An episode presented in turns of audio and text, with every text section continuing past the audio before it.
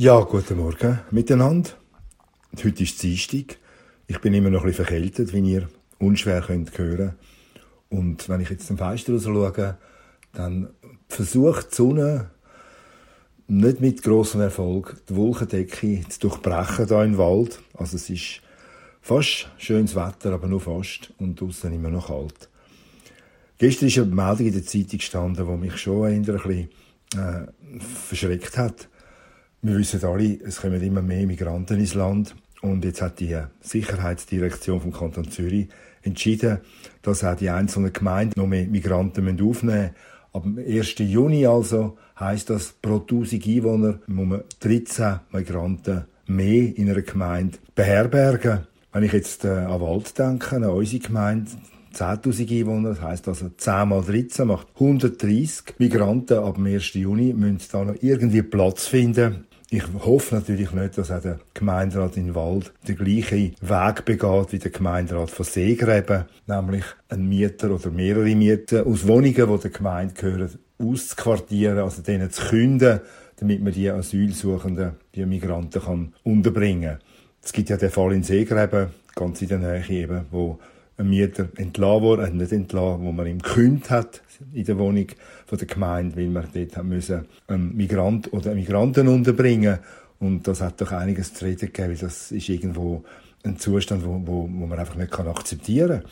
Dass, dass Schweizer oder überhaupt einfach Leute, die hier in der Schweiz schon wohnen, das können ja Ausländer sein, dass sie einfach müssen, ja, das Feld räumen, nur weil immer noch mehr Migranten und noch mehr Migranten ins Land gelassen werden. Heute Nachmittag um halb vier ist in Seegräben eine Art eine Mahnwache vor dem Gemeinshaus, einfach zum zeigen, dass nicht alle Leute einverstanden sind damit, dass da die Schweizer und Leute, die in der Schweiz wohnen, äh, müssen aus ihren Wohnungen ausziehen wegen Migranten. Und die beiden anderen Meldungen, die ich jetzt hier im Morgen gelesen habe in der Zeitung, die passen eben ziemlich direkt sogar eigentlich, oder mindestens indirekt zu dem Thema, zu dem Migrantenthema, zu dieser Frage, wie viel vertreibt es noch in der Schweiz? Wir sind schon so viele Menschen in der Schweiz und jetzt kommen immer noch mehr und noch mehr.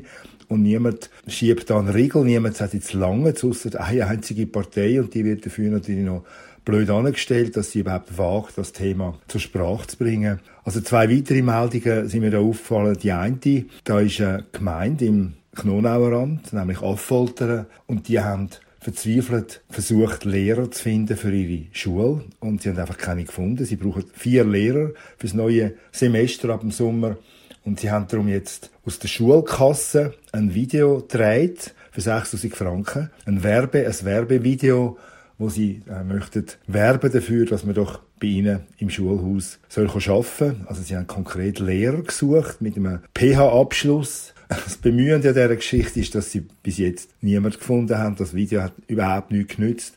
Niemand hat sich gemeldet, obwohl sich auch die Schüler in dem Video offenbar grosse Mühe geben, äh, Lehrer anzusprechen, kommen zu uns in die Schule, wir haben eine coole Schule.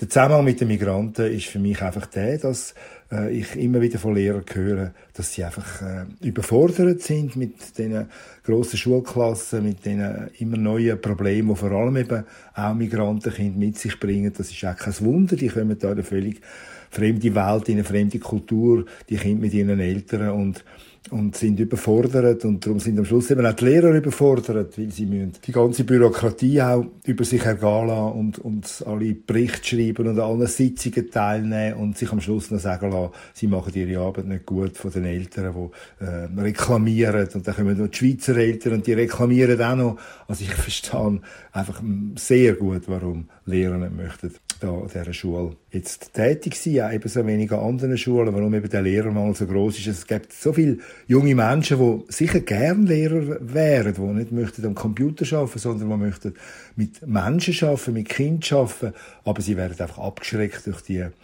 Schilderungen von anderen jungen Leuten, die eben jetzt in den Lehrerberuf eingestiegen sind und schon ziemlich bald merken, auf was sie sich da eingeladen haben. Also auch da, das Thema Migration spielt auch da eine grosse Rolle und das Gleiche gilt auch für den zweiten Bericht, den ich da gelesen habe. Dort haben die Leser von der 20-Minuten-Seite miteinander ausgewählt, welches das hässlichste Gebäude ist von der Schweiz. Das ist natürlich alles sehr relativ. Die 20-Minuten-Redaktion hat einfach ein paar Gebäude vorgestellt mit Bild, ein paar besonders hässliche Beispiele und dann Community, Community, wie man ja heute sagt, auswählen. Und die Leser haben dann sich entschieden für zwei riesige Wohnblöcke auch wieder in Affoltern, also es passt jetzt gerade, aber nicht in Affoltern am Albis, sondern in Unteraffoltern bei Zürich, also der Aglo von Zürich, gerade am Rand von der Stadt, da hat es ja sehr viele sonnige Blöcke und eben die zwei Blöcke sind besonders hässlich, das ist wirklich unübersehbar. Jeder, der das Bild sieht von denen, muss das zugeben. Aber was hat jetzt 20 Minuten gemacht? Das finde ich eigentlich noch eine gute Idee. Sie sind Leute bei einzelnen Türen und haben Mieter äh, kennengelernt, wo sie dann auch durch die Wohnungen geführt haben, durch ihre Wohnungen in dem hässlichen Gebäude. Und es ist das rausgekommen, was man natürlich auch können erwarten, nämlich, dass die, die Mieter eben eigentlich gern dort wohnen. Und das ist kein Wunder, das ist eigentlich meistens so.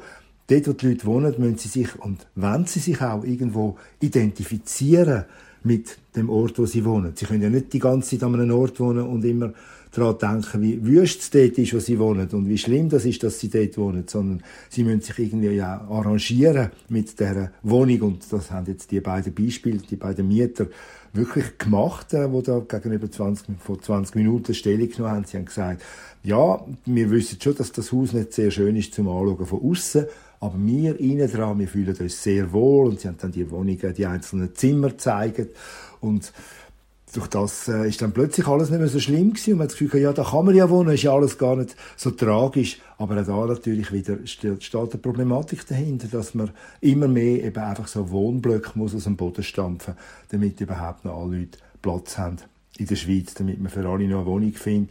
Und die Wohnblöcke, da geht es nur um die Rendite, möglichst schnell, möglichst billig bauen äh, möglichst den Platz, die Bauziffer ausnutzen, damit möglichst viele Leute in die Häuser gepfercht werden Und natürlich, am Schluss müssen dann die Leute einfach sich äh, zurechtfinden an dem Ort. Und das tun sie natürlich auch. Der Mensch passt sich an und er versucht das Beste aus der Situation zu machen. Das ist ja eigentlich etwas, etwas Schönes auch, dass, dass Menschen probieren, äh, positiv ihre, ihre Situation zu sehen, auch ihre Wohnsituation. Aber dahinter steht eben doch eine grosse Problematik, die ich jetzt auch an dem Beispiel zeigen wollte.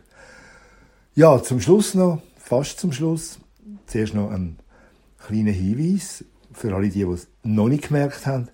Am nächsten Samstag findet in Bern eine grosse Friedensdemo statt. Eine Demo, wo es wirklich um den Frieden geht, wo man auch niemanden ausschließt. Wenn man dann schon eine Demo macht, dann muss es eine Demo sein, wo, oder eine Kundgebung, wo nicht die eine Seite äh, als die gute Seite darstellt und die andere Seite als die böse Seite, sondern wo probiert wirklich einfach für den Frieden einzustehen und, und für einen Waffenstillstand und, und dass man keine Waffen mehr liefert. Und am Samstag wird es natürlich in Bern an dieser grossen Friedensthema, die von Massvoll organisiert worden ist, sehr stark auch darum gehen, um die Neutralität von der Schweiz, dass die Schweiz wieder ihre Neutralität sich zurückerobert gegen alle Widerstände, die natürlich dann werden kommen vom Westen, wenn die Schweiz probiert, wieder mehr eine neutrale Position einzunehmen. Also kommen alle am nächsten Samstag an die grosse Friedensdemo in Bern.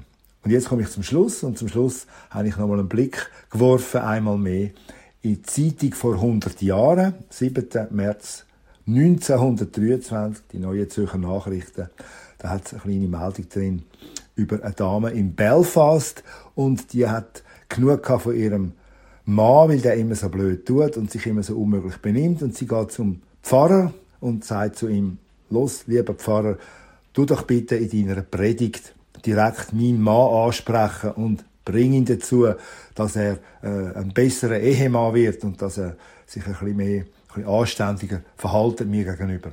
Und tatsächlich am nächsten Sonntag, äh, wo alle in der Kirche sich versammelt haben in Belfast, unter anderem auch der Ehemann mit seiner Frau, dort hat dann der Pfarrer am Schluss von seiner Predigt tatsächlich ausgesprochen, dass der unkorrekte Ehemann, wo jetzt da im Publikum sich befindet, dass der doch bitte soll äh, sich in Zukunft ein bisschen anständiger verhalten seiner Frau gegenüber und sich überhaupt allgemein ein bisschen bessern. Und er ratet jetzt dem Ehemann für sein Seelenheil ein, Pfund Sterling in die Kasse der Armen reinzurühren am Schluss der Predigt beim Ausgang. Also in der Kollekte ein Pfund Sterling reinzuschieben. Und siehe da, wo dann der Pfarrer später die Armenkasse aufgemacht hat, die Kollekte geöffnet hat, da ist nicht nur ein Pfund Sterling drin gelegen, sondern mehrere Dutzend Pfund Sterlings Mit anderen Worten, es haben sich in der Kirche an dem Morgen beim Gottesdienst gerade mehrere Ehemänner sehr persönlich angesprochen gefühlt. Liebe Freunde, ich wünsche euch ganz einen schönen Tag und ich hoffe, ihr staunet immer noch, dass ich jetzt auf Schweizerdeutsch das alles erzählt habe. Es ist einfach ein Versuch. Ich habe einfach mal probieren, wie locker kann ich eigentlich das alles überbringen, wenn ich es eben in meiner ureigensten Sprache rede. Und ich glaube, es ist mir gar nicht so schlecht gelungen. Macht's gut heute an dem Dienstag und bis bald.